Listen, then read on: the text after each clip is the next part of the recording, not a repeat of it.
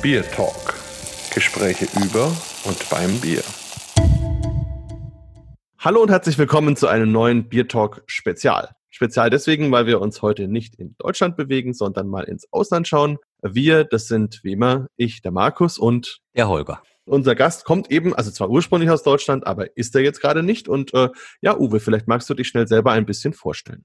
Mein Name ist Uwe Kalms, bin geboren in Deutschland, allerdings lebe ich schon lange nicht mehr in Deutschland. Bin mit 19 nach Luxemburg gegangen, um dort zu studieren. Dann 25 Jahre in Luxemburg gelebt, danach ein paar Jahre in Belgien, in Brüssel, ein paar Jahre in Frankreich und jetzt seit knapp zehn Jahren in Holland, wo ich auch meine eigene Brauerei habe und Biersommelier bin. Wo du es gerade sagst, immer wenn ich in die Niederlande fahre und dann äh, sage in Holland, dann kriege ich erstmal eine drauf, weil die immer gar nicht wollen, dass man die Niederlande als Holland bezeichnet, sondern sagen, das ist ja bloß ein Stück. Naja, äh, Holland ist effektiv eine Provinz vom Königreich der Niederlanden. Wäre eigentlich so, wenn man sagen würde in Deutschland zu jedem Bayer. Andersrum ist es zwar ein bisschen neckig, weil Holland auch international als Begriff für die gesamte Niederlande gebraucht wird. Und denk mal an Fußball, was rufen die Holländer?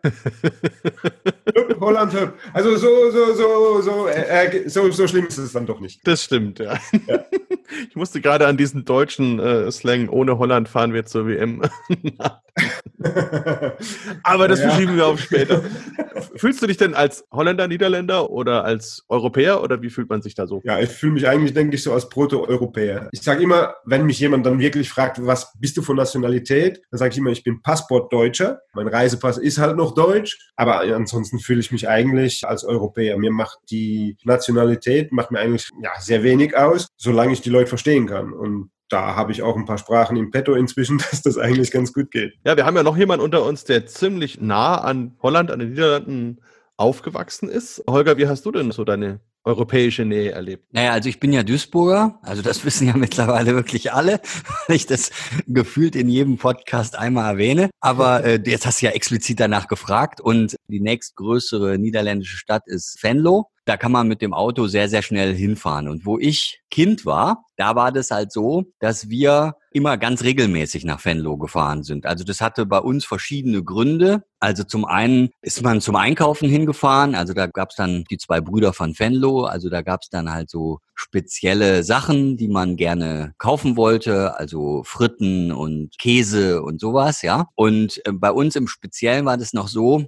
wir hatten also so, wie sich das für richtige Ruhrgebietler gehört, eben auch eine große Vogelzucht. Also wir haben Tauben gehabt und auch Ziervögel, also ungefähr 600 Tiere diese Szene, die gibt es eben auch in Holland und so Utrecht und Eindhoven und so und Nijmegen. Da ist es also auch stark verbreitet und da gab es eben viel Handel. Wir haben viel getauscht, wir haben Futter da gekauft, wir haben getankt. Das war damals auch viel, viel billiger als in Deutschland. Also wir haben Propangas geholt und so. Also ich kann mich entsinnen, in Well, also das ist so ein Grenzübergang, ein kleiner Grenzübergang, da habe ich noch, also wo ich noch schon Führerschein hatte, für 35 Pfennig Diesel getankt getankt, ja, also pro Liter. Das waren eben Zeiten und natürlich dann auch so Freizeitaktivitäten. Ich bin viel auch nach Holland reingefahren und habe dann ja auch die netten Niederländerinnen kennengelernt, die ich einfach ganz toll finde. Auch heute noch, also immer, wenn ich irgendwie im Urlaub oder auch wenn ich jetzt in den Niederlanden bin, dann auch Frauen in meinem Alter dann treffe und wir sprechen und dann habe ich immer noch den Eindruck, die sind noch so, wie ich die in Erinnerung habe. Also die sind irgendwie frisch und ungezwungen, nicht so steif. Ich finde auch, die machen immer was aus sich. Holländerinnen, die sehen gut aus einfach und sind nette Frauen. Also, also ihr merkt, es gibt viele, viele, viele Gründe, dieses kleine Land zu mögen. Natürlich auch die Bierwelt. Also ich habe da damals, glaube ich, im Prinzip zum ersten Mal die belgische Bierwelt kennengelernt und war auch sofort verliebt. Das muss ich sagen. Und das hat mich dann dazu bewogen, eben auch öfter nach Belgien zu fahren. Also das kommt eigentlich alles aus dieser Zeit. War jetzt ein bisschen viel, oder? Tut mir leid. Ganz spannend. ja, außerdem äh, muss, denke ich mal, Uwe, du hast ja auch die Holländerin an sich schätzen gelernt, oder? Genau. Ich hatte damals meine jetzige Frau auf der Arbeit kennengelernt. Und als dann irgendwann die Sprache kam, was machen wir mit unserer Zukunft? Wo gehen wir hin? Da fiel die Wahl eigentlich relativ schnell, dass wir in Holland unser Nestchen bauen werden. Ja, das haben wir auch getan. Deswegen leben wir jetzt in dieser kleinen Stadt mit dem unaussprechlichen Namen Fürth, was Feuchtigkeit bedeutet, weil es hier ein Moorgebiet war. Wir sind also angebaut an die Stadt Herzogenbusch finde ich schöner in Holländisch, Sertogenbos. Super schöne Altstadt, die mich sehr an meine Heimatstadt Heidelberg erinnert. Weniger Berge, das ist klar, aber, aber ansonsten schöne Altstadt mit vielen Cafés, Restaurants, wo man ausgehen kann. Im Moment leider nicht, aber das hat mich also sehr angesprochen. Deswegen war die Wahl, um hierher zu gehen, instant. Ja, und wenn du schon von feucht sprichst, glaube ich, müssen wir langsam mal an die Getränke ran, weil die Leute wissen ja noch gar nicht, dass du ja auch eine Brauerei hast und da ja eine ganz große Geschichte mittlerweile aufgezogen hast. Hast du dir ein Bierchen schon mal ausgesucht, mit dem du heute starten möchtest? Sehr dunkles, schwarzes Bier, schwarz, swart, nicht ganz so dick wie ein Black Ale, etwas leichter Richtung Schwarzbier, trotzdem mit viel mehr Röstaromen und vor allem dry hopped und deswegen knalle bitter und super aromatisch. Und das würde ich mir jetzt zum Frühstück mal gerne gönnen. Das ist das Glas. Und dann schauen wir uns dieses tiefschwarze Bier mit einem Guinnessfarbenen Schaumkragen an und mit einem wahnsinnigen Brombeeraroma. Das kommt von dem französischen Hopfen Barbe Rouge, der da drin ist. Ich sag mal Prost. Der arme Holger leidet. Der arme Holger leidet. Ja, Wahnsinn. Jetzt genieße ich mal. und das ist natürlich aus deiner Feder. Deine Brauerei hat den wunderschönen Namen Utoka oder Utoka oder wie, wie spricht man es eigentlich aus und was steckt da dahinter? Utoka, Braustudio, das ist eigentlich der offizielle Name. Utoka ist eigentlich nichts anderes als eine Abkürzung von meinem Namen, Uwe Thorsten Kalms, Utoka. Ich glaube, das hatte ich schon, als ich in der Schule war, auf selbstgebaute Autos geschrieben, als Sort von Markennamen. Und den habe ich immer irgendwie in meinem Kopf mitgetragen. Als ich dann diese Brauerei hochgezogen habe, habe ich gedacht, okay, jetzt werde ich das auch mal so verwenden. Und dann dazu gefügt Braustudio. Und das ist eigentlich ein bisschen, wenn man schaut im Lateinischen, Studio ist der Platz eines Künstlers. Und jetzt werdet ihr ja wohl zustimmen, dass Brauer Künstler sind und dass wir Kunstwerke machen. Deswegen halt das Studio. Studio ist auch, oder Studium dann im Lateinischen lernen und immer weiter verbessern. Und darum geht es eigentlich auch. In meiner Brauerei, das Studio ist eigentlich gedacht als offener Werkplatz für einen Brauer, der probiert immer weiter neue Dinge auszuprobieren. Nicht experimentieren, um zu experimentieren, das tun auch viele, aber experimentieren, um Dinge besser zu machen. Darum geht es mir eigentlich. Und vor allem diese Studio-Idee, die Türen sind offen. Wenn ich in der Brauerei bin, ist offen. Da kann jeder reinlaufen, kann schauen, was wir machen. Gibt es da auch Veranstaltungen, Verkostungen oder sowas, was du anbietest? Naja, ich habe ein kleines Lokal oben. Da kann man dann schon verkosten, absolut natürlich. Es wäre ja schlimm, wenn man in der Brauerei auf dem Trockenen sitzt. Allerdings haben wir keine Kneipe. Also du kannst nicht bei uns trinken kommen. Das geht nicht. Da dürfen wir leider, wo wir jetzt die Brauerei stehen haben, dürfen wir das nicht. Da sind die rechtlichen Beschränkungen in Holland ziemlich strikt bei so Sachen. Wir sind zwar noch immer auf der Suche, um da ein geeignetes Objekt zu finden, hatten eigentlich schon was auf dem Auge. Das ist aber jetzt durch die ganze Krise und so sowieso erstmal vom Tisch, aber hoffen, dass das in Zukunft noch kommt. Ja, da hoffen wir doch mal mit. Holger, wie sieht's denn bei dir aus? Du hast doch bestimmt jetzt mächtig Durst bekommen. Unbedingt mächtig. Ich, also darf ich, ja? Absolut. Also dann hole ich es mal her. Auch mein Glas, also das können wir vielleicht mal zuerst machen, ne? Ja, schön. Hört sich auch sehr gut an. Also es geht los. So. Also auf, auf jeden Fall eine Flasche, Unkorken. Das Einschenken war jetzt sehr leise, gar nicht so einfach. Was sucht sich der Holger an einem Freitagmorgen um 10 Uhr für ein Bier raus? Ich finde es ja eigentlich total leicht. Wirklich total leicht. Leicht? Ja, total leicht. Also für einen Markus ist es total einfach. Müsste es total einfach sein. Der muss sofort Bescheid wissen eigentlich. Naja, dann würde ich von einem hellen ausgehen. Absolut. Also, also von der Farbe her ist es hell, aber vom Bierstil her ist es kein helles. Dann ein Pilz. Es geht total in die Richtung, ist aber kein Pilz. Also es hat, ja, das ist ganz schwierig vom Bierstil her. Also wirklich sehr schwierig. Der Markus und ich, wir machen ja richtige Bierreisen. Wir nehmen uns ja Zeit und beschäftigen uns vor Ort mit den Kulturen der Welt den Bierkulturen der Welt. Das kann man ja auch gemeinsam mit uns machen, also auch das nur ein kleiner Werbeblock, ne? also Busgenuss bei uns auf der Webseite, Busgenuss oder busgenuss.de. Also man könnte jetzt zum Beispiel mit uns im Bus nach Belgien reisen oder in die Niederlande reisen oder nach England reisen und da Bierkultur genießen. Und der Markus und ich, wir hatten letztes Jahr eine Reise nach Belgien und haben uns da eben beschäftigt und haben dann aber gemeint, also da gibt's ja eine Trappistenbrauerei, die müssen wir auch besuchen. Aber die ist eben nicht in Belgien. Na gut, dann bist du bei La Trappe. Genau, ich bin bei La Trappe und die haben ein vergleichsweise neues Produkt, das nennen die Pur. Wenn der Markus sich da richtig dran erinnert, dann war ich total begeistert. Also ich kannte dieses Bier nicht und habe das da eben letztes Jahr zum ersten Mal getrunken, habe mir dann natürlich direkt auch was mitgenommen und das finde ich großartig. Also gerade für jetzt so eine Situation, also eigentlich ein toller Sommertag kann man ja fast sagen, obwohl Frühling ist. Vormittags, also bei uns ist wirklich ein Kaiserwetter und da jetzt so ein einigermaßen leichteres Bier, also 4,7 Prozent hat es, ja, und dann so blumige Zitrusaromen. Die Malznote ist eigentlich so im Hintergrund, aber die Hefearomen spielen auch eine Rolle und hat einen ganz festen Schaum, ist hellblond, ist so ein schönes, frisches, hopfiges, angenehm trinkbares Bier. Ja, jetzt kann man sagen, das ist ein Trappistenbier, weil es von La Trappe kommt, aus einer Trappistenbrauerei. Aber natürlich ist es eigentlich kein Trappistenbier in dem Sinne. Vielleicht ist es auch so eine Art Hybrid. Vielleicht, ja. Für mich geht es schon in Richtung Pilz, so ein bisschen, ja es ist eine Alternative auch zu traditionellen Pilsener Bieren, würde ich sagen. Und Pilz ist ja mein Lieblingsbierstil, das weiß ja auch mittlerweile jeder. Insofern ist das mein Bier des Morgens, des Tages.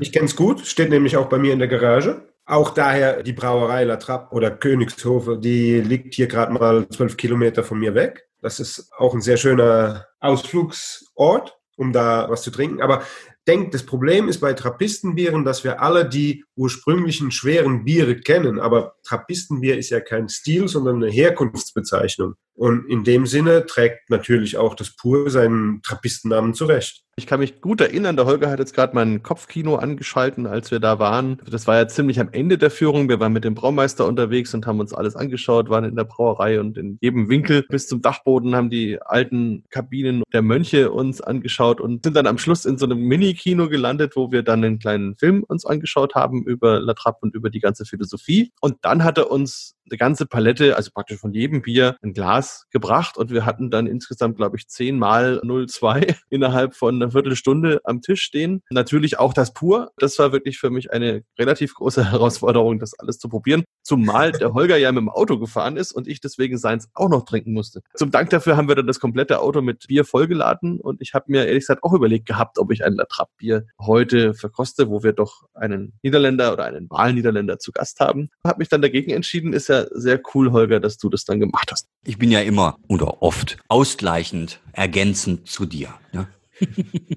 Oder in diesem Fall vorwegnehmend. ja. Aber das macht neugierig auf deine Wahl, Markus. Echt, wollt ihr das jetzt schon wissen? Na gut. auch ich habe ein Glas.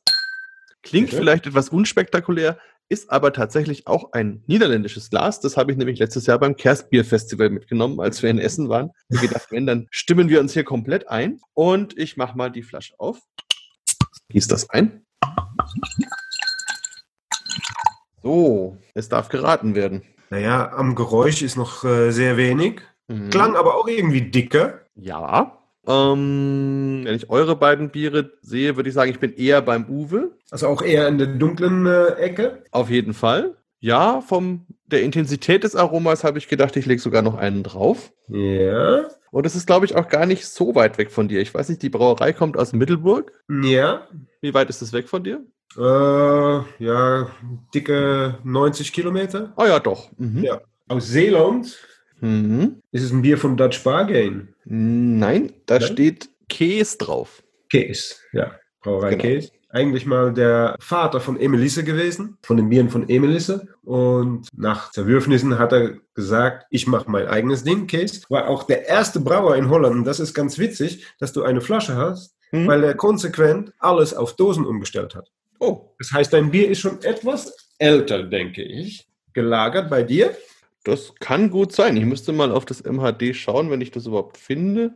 Also das macht er ja sehr gerne, ne? Also die, die Biere lagern und so. Vielleicht kurz zum Bier. Es handelt sich um ein Caramel Fudge Stout. Mhm. Also ein Bier, wo eben auch andere Zutaten drin sind, Karamell, Schokolade, aber natürlich auch Hopfen und Hefe und hat ganz, ganz intensive Karamell- und Schokoladenaromen, sehr geschmeidig, natürlich so gut wie keinen Schaum, es hat 11,5 Prozent und hat mich auch an Emelis eben erinnert, weil deren Biere ja fast alle ähnlich ausschauen. Jetzt ja. probiere ich mal einen Schluck. Ja, anspornendes Frühstücksbier, aber auf jeden Fall ein sehr, sehr gutes. Naja, der Tag kann ja dann eigentlich nicht mehr schief gehen. Nee. nee. ja, wie ist denn das? Jetzt hast du gerade ja schon einiges über die Brauerei auch erzählt. Gibt es denn in den Niederlanden so ein Zusammengehörigkeitsgefühl der Brauer oder eher auch Konkurrenz? Wie kann man das so sehen? Ja, es gibt natürlich diese Zweiteilung, die du wahrscheinlich überall hast, zwischen den Großen und den Kleinen. 1978 hatten wir hier 13 Brauereien noch in Holland. Da waren die Niederlande waren eigentlich ein pures Pils- und Massenproduktland geworden, was Bier angeht, so effizient wie die Holländer halt sind. Und dementsprechend sind es auch noch Brauereien, wovon den 13 noch immer 12 aktiv sind. Und erst spät kam dann die, ich mag das Wort eigentlich nicht, aber jeder weiß dann, was gemeint ist, diese Craft Beer Szene. Die jungen Brauer, wo zum Beispiel Emelisse eine der ersten waren, aber auch Jopen, äh, Et Ei, das sind so die ersten, die sich in diese Ich tu mal was anders wie die große Szene reingewagt haben. Als dann echt diese große Craft Beer Scene nach Holland geschwappt ist, dann hat man doch gleich gemerkt, dass Holland so ein echtes Unternehmervolk ist. Wo sich was im Business machen lässt, da machen wir das. Dementsprechend ist die Zahl von Brauereien hier rasant nach oben gegangen. Im Moment stehen wir auf 730 Brauereien. Damit hat Holland im Moment, glaube ich, die höchste Brauereidichte pro Kopf der Welt. Mal schauen, was die Selbstbereinigung da noch machen wird. Aber im Großen und Ganzen ist es schon so, dass die kleinen Brauereien die Türen gegeneinander offen halten. Komm bei mir schauen, ich komme bei dir schauen. Es werden viele Collabs gemacht. Man ist also nicht unbedingt der Teufel des anderen. Da kommt seit ein paar Monaten etwas Veränderung rein, habe ich das Gefühl, dass da auch der Ton schärfer wird und dass man doch die Ellenbogen manchmal auch zwischen den Kleinen ausfährt. Das ist eigentlich schade. Ich bin mal gespannt, was jetzt nach dieser Krise ist, weil ich fürchte, dass da einige auf der Strecke bleiben werden. Äh, wie sich das dann irgendwie auswirkt. Was mich selber überrascht, sind auch die unterschiedlichen Haltungen der Großen gegenüber den Kleinen. Du hast dann Bavaria, die früher zum Beispiel alles so in den 70er Jahren kleine Brauereien aufgekauft haben, um sie zu schließen, um eigentlich einfach nur ihr eigenes Pilz nach vorne zu pushen. Inzwischen machen sie es eher wie die anderen Großen. Wir kaufen Marken, um ein großes Portfolio zu haben und dadurch unsere eigenen Kneipen besser bevorraten zu können mit verschiedenen Spezialbieren. Dann haben die eine Spezialbierkarte und die ist in Holland meistens viel größer als in Deutschland, weil eine normale Bierkarte schon mindestens 20 Biere hat. Und inzwischen nehmen die halt die kleinen Brauereien in ihr Sortiment dann auf. In Herzogenbusch steht eine der großen Fabriken von Heineken und der Hauptbraumeister, der wohnt bei uns im Dorf. Und ja, ganz witzig, wir lassen unsere Biere bei Heineken testen, haben aber keine irgendwie Relation mit Heineken. Aber die helfen uns. Die haben eine sehr, sehr offene Firmenkultur, was mich sehr überrascht hat bei Heineken, weil ich kannte die vorher auch nicht. Und dementsprechend, der Markt wird enger. Ich denke, dass da Reibereien zwischen den Kleinen auch kommen werden. Aber im Großen und Ganzen ist es eigentlich, wir machen es zusammen. Wenn du immer von wir sprichst, bist du nicht alleine in deiner Brauerei und wie geht's euch zurzeit überhaupt? Nein, ich bin nicht alleine. Die Brauerei ist eigentlich eine Zusammenarbeit aus zwei kleinen Brauereien, lass mal so sagen. Paul, mein Partner und ich, wir haben beschlossen, um die Brauerei zu kaufen, zu bauen und einzurichten und dadurch eigentlich sowohl die Idee zusammen zu verwirklichen, als auch die finanziellen Lasten auf zwei verteilen zu können. Allerdings macht jeder sein eigenes Ding. Ich habe meine Brauerei, er hat seine Brauerei und uns beiden gehört eigentlich nur die Installation. Wenn man jetzt eigentlich auf Papier das Ganze sieht, sind wir beide eigentlich Gypsy Brewers bei unserer eigenen Brauerei. Im Grunde sind wir drei Brauereien, ja. Deswegen wir. Also wir sorgen auch dafür, dass die 735 nach oben gedrückt werden. Hier in Holland. Das funktioniert ganz gut. Wie es uns geht, naja, der Wegfall im Moment hier in Holland vom kompletten Horeca-Bereich sowie alle Events, der schlägt sich auch bei uns natürlich heftig nieder. Braukapazität haben wir jetzt im Moment stillgelegt, weil im Moment würden wir eigentlich nur für Halde produzieren, aber der Vorratskeller, der steht voll. Also von daher macht es wenig Sinn. Wenn die Regierung die langsame Öffnung vom Horeca wieder zulässt, dann ist es sowieso ein Projekt, das sich über fünf, sechs Wochen hinziehen wird, bis die gesamte Öffnung kommt. Und dann können wir die Brauerei wieder starten. Der Handel, der geht noch relativ gut. Online-Bier-Tastings und so Sachen probieren wir auch zu machen, aber das ist natürlich mehr Spaß, als es wirklich nützt. Ich glaube, unser Vorteil ist, dass wir von Beginn an gesagt haben, wir wollen alles selbst machen. Das heißt, keine Banken mitnehmen, kein Crowdfunding, nichts. Das hat uns immer ein bisschen gebremst. Dadurch waren wir nicht so schnell wie andere. Kommt uns jetzt aber zugute, weil wir haben auch niemand im Nacken sitzen, der sagt, hey, äh, wo bleibt mein Geld? Von daher können wir diese Krise relativ gut an. Das heißt, dir sitzt auch niemand im Nacken, auch nicht deine Frau oder so. Gott sei Dank nicht.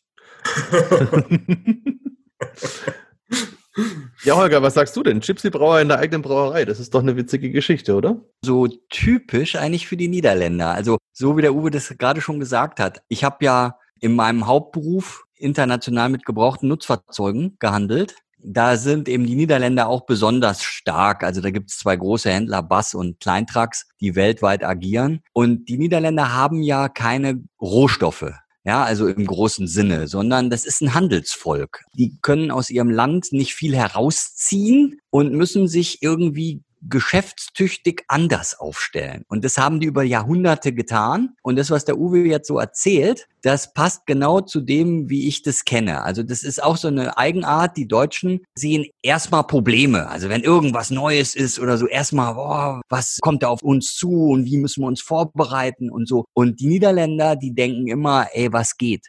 Ey, was geht? Und ich habe das sehr genossen, da auch im internationalen Handel immer mit den Niederländern zusammenzuarbeiten. Und so wie der Uwe das berichtet, erinnert mich das total daran. Und macht auch Lust. Also ich habe das überhaupt nicht gewusst. 730 Brauereien ist jetzt für mich echt eine Wahnsinnszahl. Die hätte ich nie geschätzt. Also wenn mir irgendeiner gesagt hätte, hör mal, was glaubst du, was da gerade so zahlenmäßig abgeht. Also ich wäre nie auf 730 Brauereien gekommen. Und also ich kann nur sagen, los, lass uns da hinfahren. Uwe, du machst einen Plan ja, für uns, ja. einen Reiseplan und dann eine Woche eben durchs Land mit allen möglichen Eindrücken, Leuten, Erfahrungen und äh, schönen, tollen Bieren, die wir mitnehmen können, probieren können und so. Das müssen wir machen. Also lass uns das planen, bitte, sobald es wieder geht. Auf jeden Fall. Das Machen wir. Schreibe ich auf die Liste. Ja. Eine kleine Sache noch. Es gibt ja auch einen niederländischen Bierwettbewerb, die Dutch Beer Challenge. Da war ich jetzt schon zweimal eingeladen und war jedes Mal verhindert hinzufahren. Aber insgesamt, glaube ich, geht ja auch da ziemlich voran. Und du, Uwe, bist ja auch immer wieder bei Bierwettbewerben international. Da haben wir uns ja auch schon getroffen. Gibt es da auch in den Niederlanden, schauen die Leute danach, wer eine Medaille gewinnt? Oder ist es eher so eine persönliche Beziehung zur Brauerei? Wie verhalten sich da so die Kunden? Natürlich wird danach geschaut, allerdings sind die Holländer sehr viel pragmatischer. Die werden jetzt eine Medaille nicht unbedingt als Hauptkaufgrund oder so ansehen. Wir haben ja Gott sei Dank in dem Sinn nur einen großen Wettbewerb, das ist die Dutch Beer Challenge. Daneben gibt's ein paar regionalere Sachen oder so, zum Beispiel Bockbiere sind ja in Holland ein absolutes Thema. Die Herbstbockbiere, die nichts mehr zu tun haben eigentlich mit deutschen Bockbieren, mit der traditionellen Brauweise, ganz eigener Bierstil inzwischen fast schon geworden sind. Da gibt es dann auch das beste Bockbier von Holland als Wettbewerb. Das wird schon sehr beachtet, weil diese Bockbierzeit halt sehr komprimiert ist, sehr beliebt ist. Und da denke ich, machen die Biere dann schon was. Und bei der Dutch Beer Challenge, wenn man da mit einer goldenen Medaille rauskommt, das hat auf jeden Fall Impact. Du hast auch viele Brauereien aus Holland, die natürlich mitmachen bei internationalen Wettbewerben. Das erachte ich manchmal für eine kleine Brauerei als unsinnig, weil du bist da nicht in dem Markt dann präsent. Du hast da nicht wirklich was davon, außer vielleicht für dein eigenes Ego, was auch gut ist, absolut. Dementsprechend, was in Holland ist, ist, denke ich, auch wieder eine kleine Rückbesinnung auf lokal. Für uns ist der lokale Markt zum Beispiel sehr, sehr wichtig. Menschen möchten einfach wissen, wer macht mein Produkt. Die finden es schön, durchs Dorf zu laufen und sagen, hey Uwe, hast du wieder ein neues Bier gebraut? Diese persönliche Beziehung, die ist sehr, sehr wichtig, denke ich. Deswegen ist der lokale Bereich für uns sehr wichtig und danach der Spezialbereich, dass wir sagen, okay, wir gehen dahin, wo Spezialbier ist. Meine Vision ist zum Beispiel nicht, dass man die Biere überall kaufen kann. In meiner eigenen Philosophie, die ja am Anfang so in deiner, dein Business Case, wenn du den schreibst, da war dann schon ein Ding, ich will nicht in Supermärkten sein. Und das ziehe ich auch konsequent durch. Kommen Anfragen von Supermärkten manchmal, aber nein, mein Bier soll da nicht sein. Das ist nicht meine Ambition. Andere haben die schon. Und die müssen natürlich ganz anders auch sorgen, dass ihr Bier dann vermarktet wird. Und für die ist es auch sehr wichtig, dass die dann vielleicht internationale Anerkennung bekommen bei Wettbewerben. Für mich ist es lokal viel wichtiger, dass die Leute die Brauerei kennen, die Menschen in der Brauerei kennen das ist für mich, denke ich, viel, viel, viel wichtiger. Ich habe ja auch schon deine Biere durchprobieren dürfen, dankenswerterweise. Und ähm, also eins, was mir besonders in Erinnerung geblieben ist, allein schon wegen des Labels, war ein Pommes frites Bier. Kannst du da nochmal dazu erzählen? ja, du meinst den Belgian Buddy. Da sind ja auf dem Label Fritten drauf, das stimmt. Aber das ist nicht, weil da Fritten drin sind. Das Bier hat, hat einen ganz besonderen Grund. Ich habe ja gesagt, ich habe in Luxemburg studiert musst dir vorstellen, da kommst du als junger Kerl aus Deutschland, aus Heidelberg. Das heißt, meine Bierwelt beschränkte sich ein bisschen auf Eichbaum, Wildebräu. Für mich war dann Weizenbier ja eigentlich schon ein Spezialbier. Dann kommst du als Student nach Luxemburg. Die haben natürlich auch, die Luxemburger Brauereien sind eher deutsch gefärbt, also auch mit Pils vor allem. Hat dann da einen Belgier kennengelernt und der sagte, ja, weißt du was, du musst mal richtig Bier trinken. Wie richtig Bier trinken? Weißt du was? Wir machen mal eine Biertour durch Belgien, ne? was Holger vorhin auch gesagt hat. Erster Kontakt mit der belgischen Bierkultur. Und wir sind nach Belgien gefahren, haben da wirklich eine schöne Tour gemacht und er hat mir da sehr viel gezeigt. Und am Ende hatte ich zwei neue Freunde. Einmal den Belgier, und einmal das Triple, weil das war für mich einfach ein fantastisches Bier. Mein Triple habe ich deswegen so ein bisschen als Hommage an die beiden, an den Bierstil und an Erik, meinen Freund, mit dem ich dann damals auch angefangen habe zu brauen, habe ich das Bier Belgian Buddy genannt. Und weil es einfach fantastisch zu belgischen, dick geschnittenen Fritten passt, stehen die auch auf dem Etikett. Jetzt hat der Holger, glaube ich, auch Hunger bekommen, oder? Ich habe das ja vorhin schon gesagt, wo wir eine kurze Vorbesprechung gemacht hatten. Frikandel Spezial und dann Pommes und Mayo, das sind für mich so unglaubliche Kindheitserinnerungen und gerade zum Thema Pommes sind die Belgier ja die Erfinder. Überhaupt ist kulinarisch einiges geboten. Also ich sag oft in den Verkostungen, wenn es dann so auch ums Thema Belgien geht, passt auf, ihr habt ja schon alle Städtereisen gemacht, überall hin und kennt London und Madrid und Rom und New York und was weiß ich nicht alles aber fahrt bitte mal nach Brüssel. Fahrt da bitte mal hin und beschäftigt euch da eben mit typischen belgischen Sachen wie Pommes, wie Schokolade, wie Bier und so. Macht es mal, ja. Das ist einfach großartig. Da gucken die mich immer mit großen Augen an, weil so als normaler Deutscher hast du das ja überhaupt nicht auf dem Schirm, ja. Also gerade jetzt hier in München, also über Belgien oder auch die Niederlande, denkt keiner nach. Und ich finde das schön, dass wir das heute mit dem Beer Talk hier auch vielleicht ein bisschen anregen können, das mal zu machen. Ja, auf jeden Fall. Also gerade Belgien und Holland eignen sich auch eigentlich sehr gut, um zu kombinieren. Denn du hast in Belgien, wenn wir jetzt vom Bier ausgehen, diese traditionelle gewachsene Bierkultur mit schönen Bierstilen, die über Jahrhunderte herausgearbeitet sind, ganz viel Tradition hinten dran steht, sehr viel Know-how das Ganze auf diese etwas lässige belgische Art produziert, das hat einen tollen Charme. Und dann die knallharte andere Seite, nämlich die Holländer, die keine eigene Bierkultur haben, nur ganz wenige eigene Bierstile haben, die jetzt wieder aufgegriffen werden, aber halt durch die offene Denkweise, durch das Internationale, alle kleinen jungen Brauer, die haben hier eine Varietät von Bieren, die trauen sich so viel, das ist einfach toll zu sehen. Ich war in Frankreich im Urlaub, ganz viele kleine Brauereien, die auch ganz tolle Biere zum Teil machen. Aber was mich da ein bisschen geschockt hat, war eigentlich, dass alle ein Blanche, eine Brune und eine Blonde hatten. Und in Holland keine kleine Brauerei, mich inklusive, die da unter zwölf Sorten rausgeht. Und das macht dann diesen Kontrast zu Belgien so interessant. Und wenn man das dann kombiniert mit einer Woche Reisen oder so, das ist einfach fantastisch. Ein wunder, wunderschönes Schlusswort für den Biertalk, weil wir jetzt auch ziemlich am Ende unserer Zeit angelangt sind. Ich denke mal, wir machen das. Also wir setzen uns mal zusammen irgendwie in Bewegung. Vielleicht können wir noch ein paar Hörer oder Fans mitnehmen und machen dann mal eine Bierreise, wo wir ein bisschen Belgien, Niederlande, alles miteinander verbinden und dich natürlich natürlich auch besuchen. Da freuen wir uns sehr drauf. Oh, da würde ich mich auch freuen, absolut. Also ich bin ja auf jeden Fall dabei und kann nur sagen, dort ziehen's. dort ziehen's. Vielen lieben Dank, Uwe, und auf bald und ja, euch draußen einen schönen Tag. Wünsche ich euch auch. Ja, tschüss, macht's gut. Bier Talk, der Podcast rund ums Bier. Alle Folgen unter www.biertalk.de.